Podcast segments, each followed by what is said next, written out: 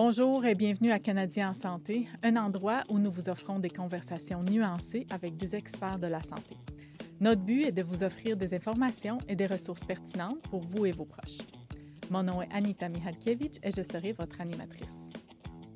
Aujourd'hui, nous parlons de l'avancée scientifique dans la lutte contre le sida qui est I égale I, indétectable égale intransmissible. Nous rencontrons Ken Monteith, directeur général de la Coalition des organismes communautaires québécois de la lutte contre le sida, et Awa Inoua, gestionnaire de programmes d'éducation et de prévention au sein du Comité du sida d'Ottawa. Mais avant d'aborder le sujet, voici un court rappel.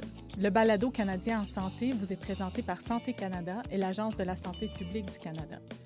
Notre objectif est de partager avec vous des informations pertinentes sur la santé. Cela dit, nos discussions ne vont pas toujours refléter les positions ou les politiques officielles du gouvernement du Canada. Il ne s'agit pas ici d'un communiqué de presse, mais bien d'une conversation. Parlons maintenant de I égale I, indétectable égale intransmissible. Bonjour Ken et Awa. Merci beaucoup de vous joindre à nous aujourd'hui pour parler d'un sujet important mais avant qu'on rentre dans le, dans le cœur du sujet, j'aimerais ça vous donner l'occasion de vous présenter, de vous présenter à nos auditeurs, de parler un, peu de vous, de votre travail. Oui, euh, mon nom c'est comme vous avez dit. Merci euh, de m'avoir invité. C'est un honneur d'être présente ici. Je m'appelle Inoua Hawa et je travaille au comité du sida d'Ottawa depuis 2009. J'ai changé, mais comme euh, poste.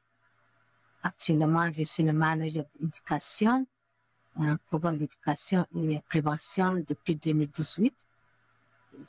En grosso modo, c'est ça. Merci. Et Ken? Ken Monty, euh, je suis euh, directeur général de la, la COXIDA, la Coalition des organismes communautaires québécois de lutte contre le sida, depuis 2008.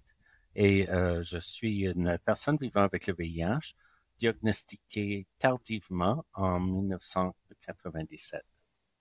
Merci beaucoup d'être avec nous. Merci à vous deux. On parle du sujet de, euh, du terme euh, intransmissible, indétectable égale intransmissible, qui est un terme qui peut être euh, assez connu dans, dans certaines communautés vivant avec le VIH, mais qui peut être toujours un peu méconnu pour la population en général. Donc, avant de nous lancer dans le sujet, est-ce qu'on pourrait parler, qu'est-ce que ça veut dire exactement le terme I égale I, donc euh, indétectable égale intransmissible? Oui, euh, indétectable égale intransmissible, ça veut dire que lorsque ton charge virale est en dessous de 40 copies, pour certains, pour certaines, c'est peut-être 200 euh, copies, mais là, actuellement, au Canada, on peut aller jusqu'à 20 copies. Donc, ça veut dire que à cette stade, tu ne transmets pas sexuellement. Mais ça, c'est bien. Le risque de transmission est complètement zéro. Donc, je vais dire ça. Et le Canada a endossé euh, que I égale à I. C'est une, une science qui marche. Donc, une personne vivant avec le VIH qu'un charge virale indétectable ne transmet pas sexuellement. Si je peux euh, compléter. Euh, le mesure, donc le suivi régulier de personnes vivant avec le VIH, il y a toujours une mesure de charge virale et la sensibilité de ces tests a changé euh, à travers les années. Mais pour euh, le constat que indétectable égale intransmissible, les études sur lesquelles c'est basé été avec des tests sensibles à 200 copies. Donc, euh, même si euh, maintenant euh, on a suivi ici au Canada, on a un test de sensibilité à 20 copies. Si on a 22 copies, euh, c'est pas indétectable pour le pour le test de suivi, mais c'est indétectable pour fin de, de transmission, donc non transmission. C'est important à souligner. Quand on dit copie, voulez-vous, s'il vous plaît, préciser qu'est-ce qu'on veut dire? Donc, on mesure le nombre de copies euh, du virus dans un millilitre euh, de sang. Donc, pour atteindre, euh, pour atteindre cette charge virale, si on peut dire, qui est indétectable, donc intransmissible, les gens doivent suivre un certain traitement médical contre le VIH. Donc, pouvez-vous nous parler un peu de comment ces thérapies agissent sur l'organisme et comment ils font pour vraiment là, euh, diminuer cette charge virale à ce point? Nous avons euh, plusieurs euh, molécules qui sont utilisées en combinaison qui attaquent différents stades de reproduction du virus du VIH dans le corps. Et donc, ils sont toujours utilisés en combinaison euh, parce que ça aide à contrôler euh, en effet la charge virale. Euh, c'est des choses qu'on a appris à travers les années et avec une, une beaucoup plus de choix maintenant sur les traitements, il est possible pour la personne d'avoir un traitement qui peut que, que la personne peut tolérer mieux et qui peut s'arranger, s'arrimer à son, son style de vie. donc, il n'y a pas d'excuse de ne pas adapter le traitement euh, à la vie de la personne au lieu de l'inverse. Donc, les traitements peuvent varier entre personnes, dépendamment de l'individu. C'est pas juste un traitement pour, euh, pour toutes les personnes. le traitement peut varier. C'est ça. Et quelles sont ces circonstances qui peuvent faire varier le traitement dans différents cas? Par rapport à si quelqu'un devient résistant au traitement, il y a des effets secondaires intolérables et euh, si ça marche pas, donc euh, il y a la possibilité de faire euh, le changement. Donc comme Ken a dit, maintenant vraiment on a un tas de choix, d'options pour que ça marche. Et lorsque tu es sous, traitement pendant six mois, si tout va bien, tu deviens indétectable et euh, il n'y aura plus de transmission par rapport à ça effectivement, tu dois continuer à prendre tes traitements pour rester indétectable. Mais il y a d'autres facteurs aussi qui aident à avoir, euh, pour une personne à avoir un succès dans son traitement euh, pour le VIH. Est-ce que vous pouvez nous parler de ces facteurs-là qui peuvent aider dans le succès du traitement? Oui. Euh, la personne doit vraiment être adhérente au traitement. Donc, la prise des, traitements au moment où euh, c'est prévu. Euh, donc avec un très haut taux euh, d'adhérence au traitement. mais autour de la personne, il y a tout son entourage qui pourrait faciliter en effet la prise de traitement en respectant le, la vie privée de la personne, mais en accommodant les, la prise de traitement certains traitements anciens peut-être euh, exigent la prise avec euh, euh, les aliments. Donc, on peut prévoir que si la personne a à prendre quelque chose avec aliment ou sans aliment, que les gens autour doivent s'adapter un peu. mais tout ça, c'est soutenir la personne dans sa prise de médicaments.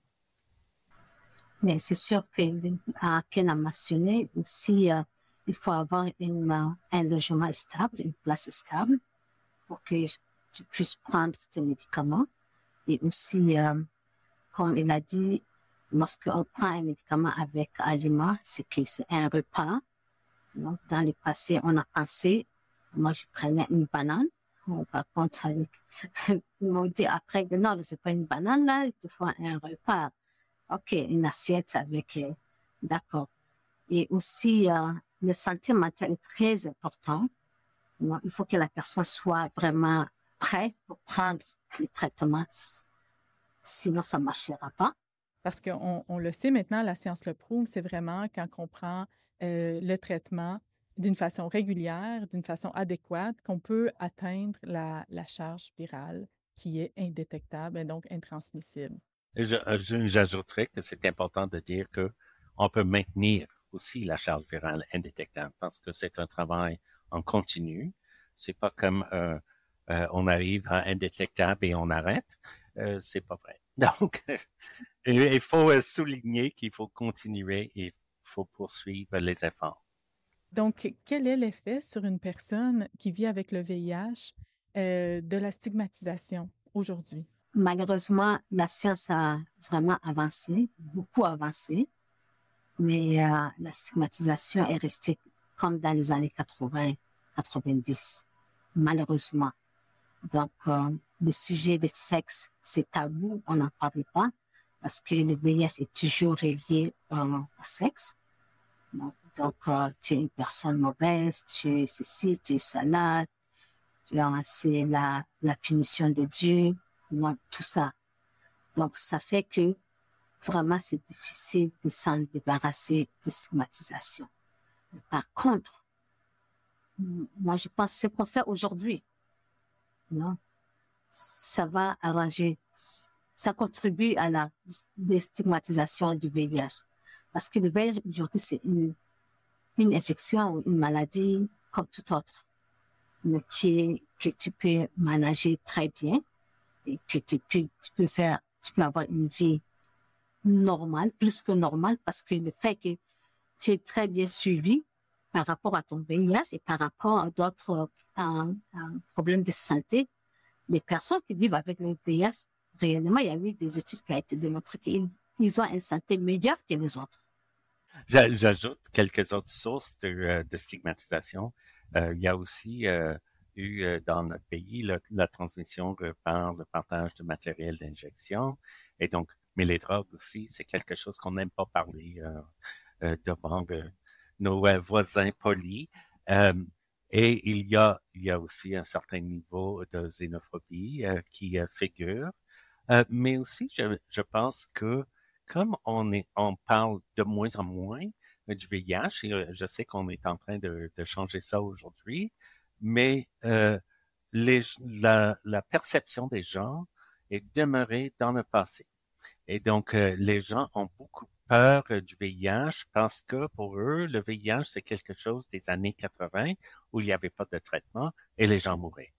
Et donc, euh, ce n'est plus ça. Euh, c'est le temps de, de vraiment éduquer toute la population que ce n'est plus ça mais c'est la source de plusieurs actes en, en, cours de route qui qui font euh, en sorte que une personne vivant avec le VIH euh, n'ose pas parfois divulguer son statut ou euh, a peur et a peur de se trahir pour donc en, en s'approchant des, des, services de santé. Il y a des questions d'emploi, d'assurance, de choses comme ça qui où il y a des stigmatisations donc impliquées euh, que nous devons contrer, euh, et c'est une longue lutte pour, euh, pour nous dans le mouvement de, lutte contre le VIH et pour la santé publique, de travailler avec les gens pour être certain que il n'y a pas de discrimination basée sur le statut VIH certainement pas quand il n'y a aucune raison de le faire. Parce que des gens pensent que VIH affecte seulement certains groupes. Non? des hommes qui couchent avec des hommes, les Afro-Canadiens, les gens qui utilisent les substances, les autochtones, les gens qui sont déjà marginalisés par la communauté parce qu'il y a l'homophobie, comme Ken a dit, l'homophobie, la drogophobie, toutes ces phobies-là. Donc, euh, ça, ça embrouille le jugement des gens. Ils sont restés dans les années, on veut rien savoir. C'est ça que là, on n'avance pas. Mais c'est complètement faux.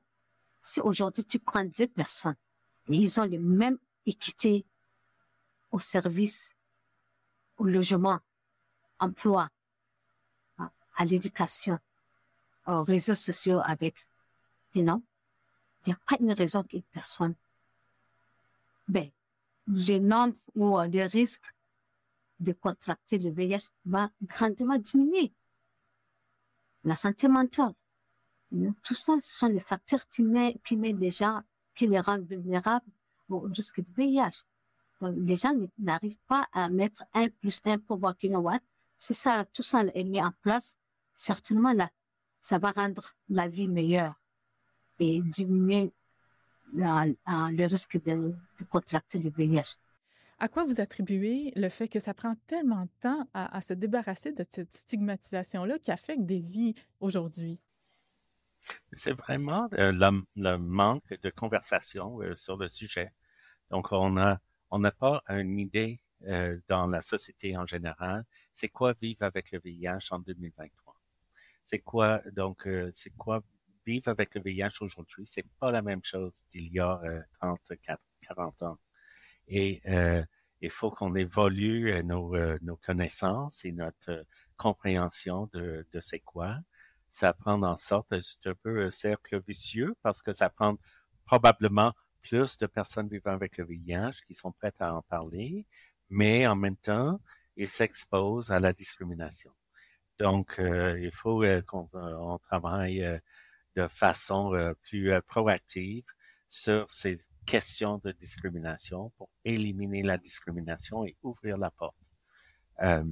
pour moi, c'est très important à souligner pour les personnes vivant avec le VIH qui nous écoutent que l'objectif du traitement, c'est pas uniquement, c'est pas uniquement d'éliminer la transmission, mais c'est pour la santé de la personne. Donc, la personne va avoir une meilleure qualité de vie et va se débarrasser de la, de la crainte de transmettre. Je n'ai jamais rencontré une personne vivant avec le VIH qui ne craignait pas transmettre et euh, donc euh, qui vont prendre toutes les précautions pour éviter de transmettre. Et là, on est libéré par cette, euh, ce constat scientifique que maintenir notre charge virale indétectable va faire l'affaire pour éliminer cette euh, possibilité de transmission. Donc, la charge virale indétectable chez un individu donne une certaine liberté, une certaine paix d'esprit. Pouvez-vous nous parler des impacts sur la vie personnelle, la vie d'un individu euh, qui est séropositif, qui reçoit euh, finalement les résultats qui lui démontrent qu'il ne va pas transmettre le virus à son partenaire? C'est un gros certainement, j'ai pas le mot, je n'arrive pas à trouver le mot exact pour euh, vraiment qualifier, euh, quantifier cette euh, joie de, ne plus transmettre ou avoir quand te dit que tu vas avec cette situation que tu as et avec la science, avec l'avancée des sciences, tu vas plus transmettre Hein, c'est un grand, c'est comme si on soulève le mental qui est sur toi et on la dépose quelque part. You Et ça, c'est un gros soulagement pour toi même. You Qui vraiment, quand Ken a mentionné, on est très inquiet. Plus inquiet pour notre santé que la transmettre à notre partenaire à ce point. Et, ça donne aussi le courage de maintenir, euh, à adhérer à ton traitement. Parce que voilà, donc, ça marche. C'est pas, c'est pas quelque chose qu'on me dit de faire et à la fin de la journée, ça marche pas. Voilà les résultats, ça marche. Ah bon, donc, je vais continuer. Ça me donne le courage? Et d'en parler avec euh, les autres personnes, ils vont, va te faire dépister. Et une fois que tu es dépisté, et si tu es positif, il y a le traitement qui marche.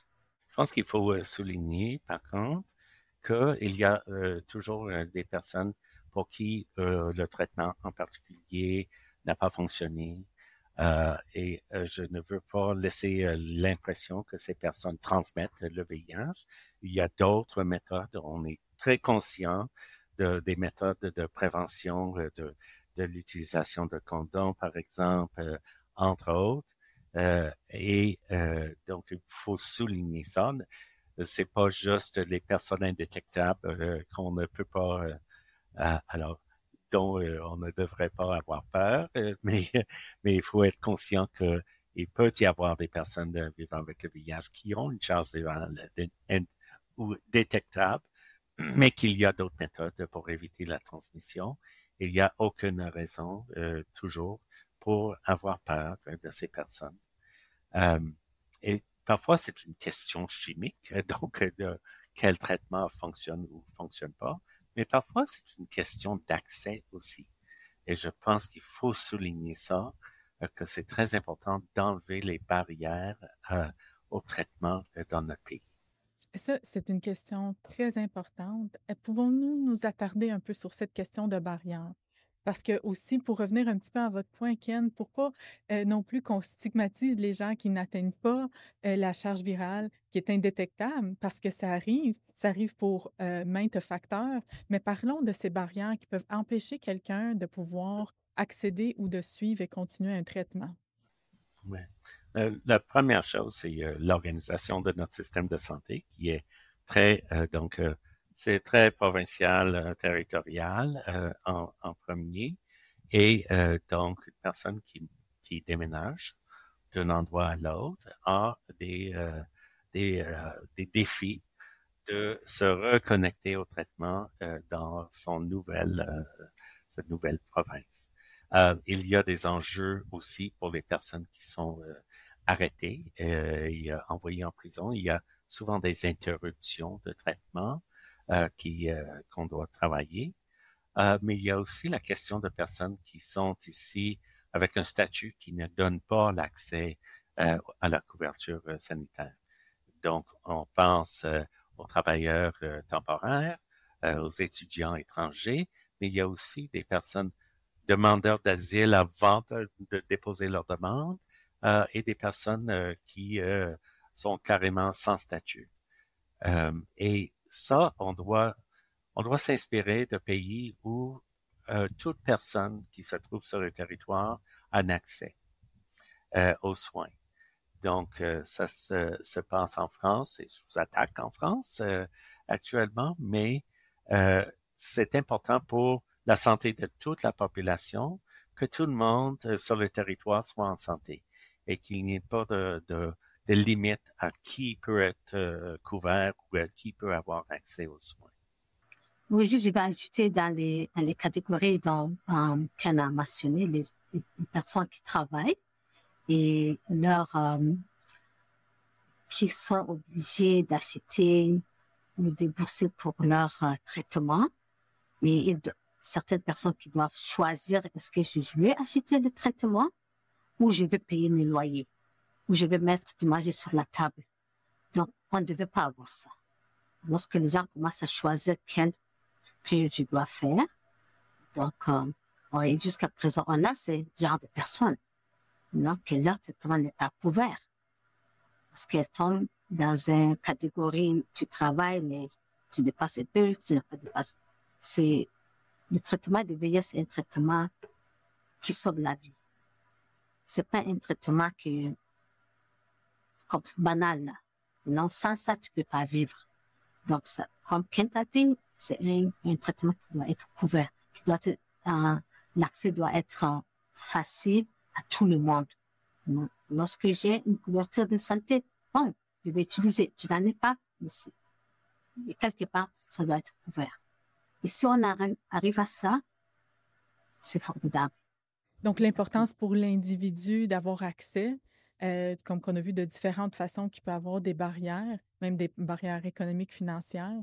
Mais on voit qu'il y a aussi un incitatif. Si, si on peut passer au travers de ces barrières-là ou si quelqu'un y a accès au traitement, c'est un grand incitatif de continuer, de commencer, premièrement, de savoir son statut, de commencer le traitement et de le continuer. Pouvez-vous nous parler de ça, que cette euh, découverte scientifique peut encourager les gens à savoir leur statut et à maintenir un traitement?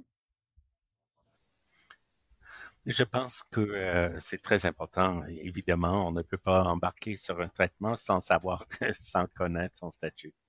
Euh, et il y a certainement des gens dans ce pays. Euh, je pense que le dernier constat était qu'il y avait 10% de personnes euh, avec une distribution inégale selon la population, mais 10% de personnes vivant avec le VIH qui ne connaissent pas leur statut au Canada. Et pour différentes raisons. Parfois, c'est la peur, donc parce que ces personnes aussi peuvent avoir une vision du VIH des années 80. Euh, mais euh, je pense qu'il faut partager le message qu'il y a des traitements, il y a des traitements plus faciles à prendre que les premiers traitements d'il y a 20 ans, euh, 20, 25 ans, euh, et que euh, ça peut euh, garantir la santé et et en effet euh, une durée de vie et une qualité de vie euh, très euh, très bonne pour la personne qui qui se poursuit. Donc j'encourage tout le monde.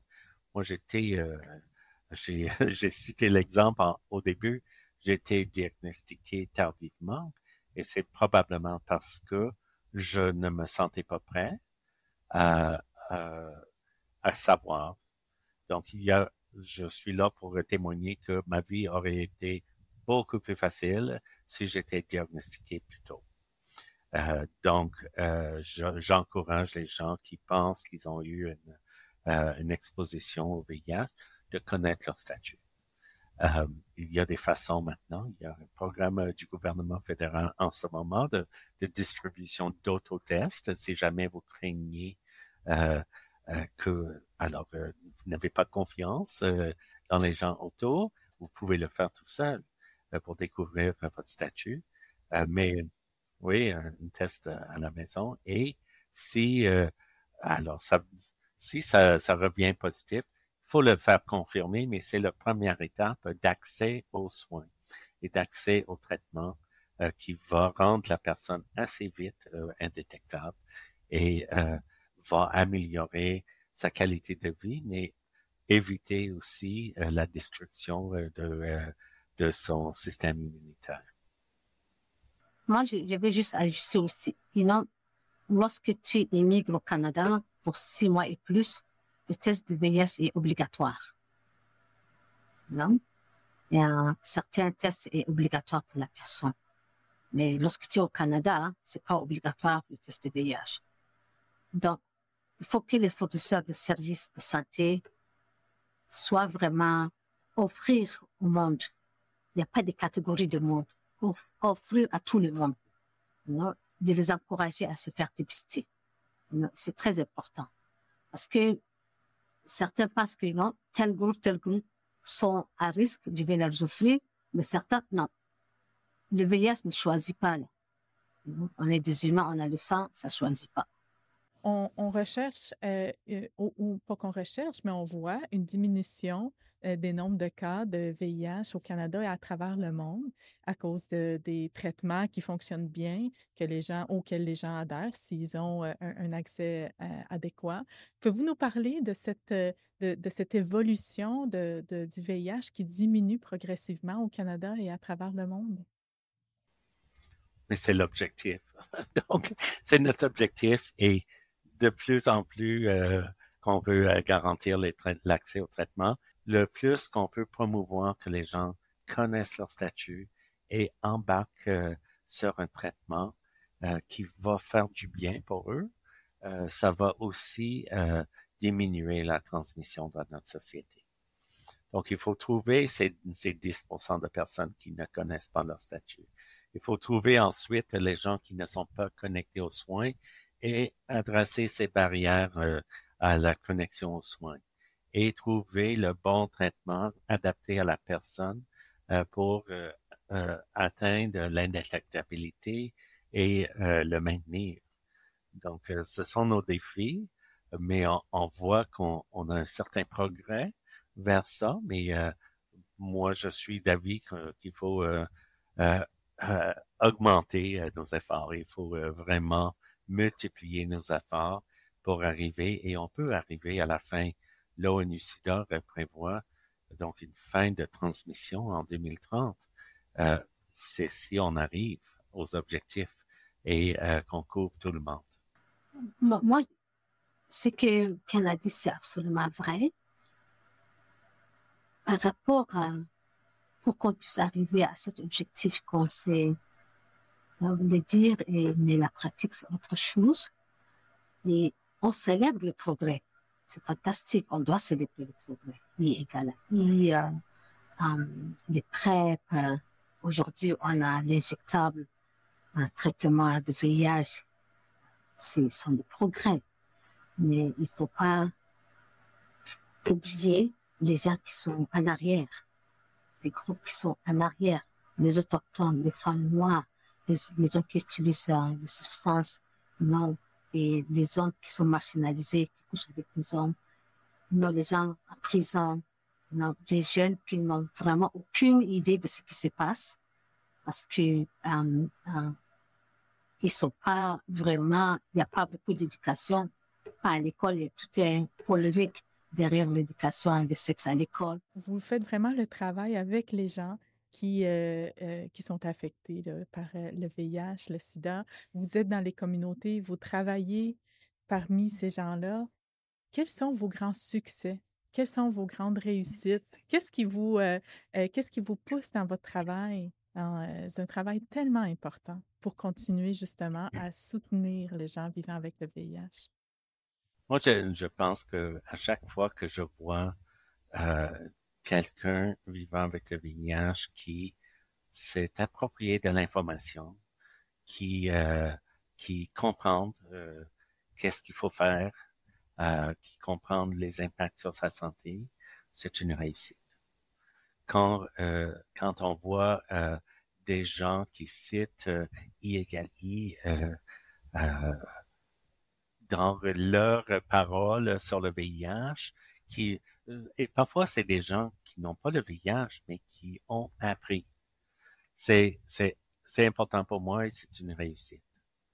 Moi, si je peux faire un plug, euh, nous avons un site euh, qui explique euh, assez, clairement et qui a des liens vers les études qui s'appelle zerotransmission.org.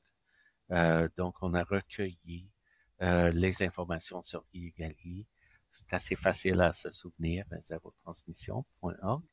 Euh, mais j'encourage les gens qui ne, ne connaissent pas d'explorer et, euh, et euh, nous revenir avec des questions. Je pense que c'est pour ça euh, les organismes communautaires de lutte contre le VIH-Sida à travers le pays, on est là pour répondre à ces questions. Et on est là pour euh, offrir un soutien aux personnes vivant avec le VIH pour euh, poursuivre ce qu'ils doivent faire pour leur santé y compris leur santé mentale euh, et l'élimination de la peur de transmettre. Moi, je me rappelle très bien euh, le jour où Madame Patipa, euh, Patipa a signé l'endorsement de I au Parlement en 2018. C'est un travail qui a été fait, sincèrement, euh, à travers le Canada, particulièrement à Ottawa, avec le comité de sida d'Ottawa. On a fait des forums euh, avec la communauté au, à l'Université Saint-Paul, à Centre des Arts National, dans la communauté, en parler, médias, euh, Bruce, Bruce était venu, euh, les gens de, un peu partout du Canada étaient venus, on, a vraiment, et lorsqu'elle avait signé euh, cet morceau, le bout du papier au Parlement, c'était vraiment un moment historique, parce que c'était le premier pays à endosser le gouvernement a endossé que I égale I, ça marche. Non, c'est, c'est pas, c'est pas petit, là, c'est, c'est grandiose. Non, c'est là que ça nous a donné encore plus de ailes, non, à parler avec nos pères, à parler avec tout le monde. Vous voyez, ça, marche, il faut pas avoir peur, non, allez vous faire dépister, non. Et ça nous donne la, la joie de voir les gens, non, s'en prendre en main. Non, oh, ok, ça marche, donc je vais me mettre, et on va essayer de, stigmatiser et aussi amener des ressources là où les gens ne peuvent pas l'avoir. Donc, il faut pas, comme Kate a dit tantôt, le problème d'accès aux, services de la santé, c'est pas donné à tout le monde. Ça, c'est la vérité. Donc, on ne doit pas baisser les mecs. Voilà, ça marche et c'est tout. On reste, non, c'est une lutte continuelle pour que tout le monde qui vit avec le VIH ou tout le monde qui ne sait pas son statut sérologique ait le courage et ait à sa disposition pour aller se dépister. C'est très, très important. Notre conversation tire à sa fin. J'aimerais voir, est-ce qu'il y a un message que vous aimeriez véhiculer aux gens qui nous écoutent, qui nous regardent, euh, par rapport soit à votre travail euh, ou aux avancées qu'on a vues dans la science? Quel serait le message que vous aimeriez que les gens retiennent aujourd'hui après notre, euh, notre conversation? Pour moi, euh, je pense que le message de base, c'est informez-vous et vraiment euh, chercher l'information de c'est quoi vivre avec le VIH maintenant. Euh, c'est pas la même chose que dans le passé. On n'a pas de raison d'avoir peur des, personnes vivant avec le VIH. On n'a pas de raison de stigmatiser des personnes vivant avec le VIH. Et on, on peut se calmer euh, en comprenant c'est quoi le VIH, c'est quoi cette euh, indétectable euh, égale intransmissible, euh, comprendre ces choses, euh, ça, ça aide beaucoup euh, et ça aide euh, les gens à être un peu plus sensibles quand il y a des instances de stigmatisation, de pouvoir aussi défendre leurs voisins et leurs amis séropositifs. Je pense que ça prend de toute une société pour répondre et repousser la stigmatisation et ça commence par, par les connaissances. Ah, pour moi, ah, la responsabilité aussi incombe beaucoup aux fournisseurs de services de santé, d'encourager, de ne pas juger, non? Fais ci, ne fais pas ça, ne fais pas ça, ne fais pas ça. C'est comme si toute ta vie ne fais pas ça, ne fais pas ça. Aujourd'hui, on vit bien, supporter le monde, non? À adhérer à leur traitement, il fait beaucoup de, de plaidoyer pour que les gens qui n'arrivent pas à avoir l'accès au traitement, à être euh, indétectable, plus l'être. Aujourd'hui, il n'y a pas raison. Comme il n'y a pas raison que ça se fait pas? Moi, en tant que personne qui a des informations, j'ai la responsabilité de partager cette responsabilité et déjà laisser les gens à décider de leur propre vie. Comment faire de cette information? C'est important. Je souligne aussi l'importance, euh, euh, a mentionné euh, l'importance de la reconnaissance euh, d'une ministre de la Santé euh, au Canada de I égale I. C'est très important. Donc, ça, ça va rejoindre plus de monde que nous pouvons rejoindre comme, comme organisme communautaire. C'est important d'avoir cette reconnaissance officielle de santé publique que c'est un fait. je pense que on ne peut pas sous-estimer l'impact de ça sur l'ensemble de la population. Merci. Ken, Awa, merci pour votre temps. Merci également pour le travail que vous faites. C'est très important et merci de nous aider à continuer et d'entamer ces conversations importantes. Merci de cette opportunité. Merci beaucoup. Merci. Vous avez aimé cet épisode de Canadiens en santé? Si vous avez visionné le contenu sur YouTube, n'hésitez pas à vous abonner à notre chaîne afin de recevoir des alertes des épisodes à venir. Et partagez avec nous vos impressions dans les commentaires. Nous aimerions entendre vos idées et continuer la conversation sur les sujets abordés. Nos épisodes sont également disponibles sur les plateformes habituelles où vous trouvez vos balados. Abonnez-vous et laissez-nous une mention j'aime pour ne rien manquer de la série Canadien en santé.